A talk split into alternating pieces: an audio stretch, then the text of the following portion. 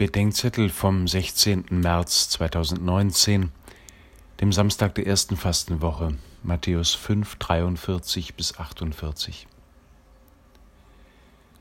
Das Problem vieler Christen mit der Feindesliebe besteht darin, dass sie entweder behaupten, keine Feinde zu haben, oder sich sicher sind, dass Jesus mit der Feindesliebe ausgerechnet ihre Feinde sicher nicht gemeint haben kann.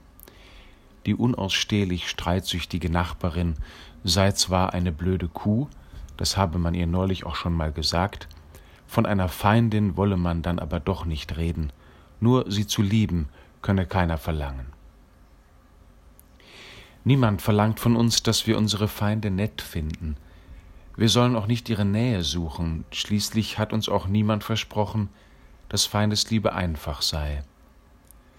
Von uns ist nicht mehr oder weniger gefordert, als dass wir ihr Gutes wollen und das Unsrige tun, damit sie zu jener Gutheit hinfinden und wachsen können, zu der sie als Menschen ursprünglich gerufen sind.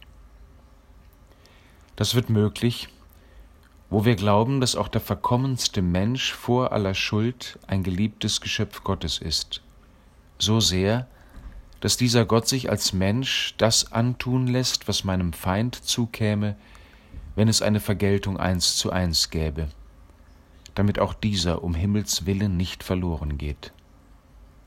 Die Feindesliebe duldet keine Verharmlosung, weder vom Geliebten noch vom Liebenden. Die Netten lieben kann jeder. Feindesliebe ist der Ernstfall der christlichen Liebe, der Mitliebe mit Gott.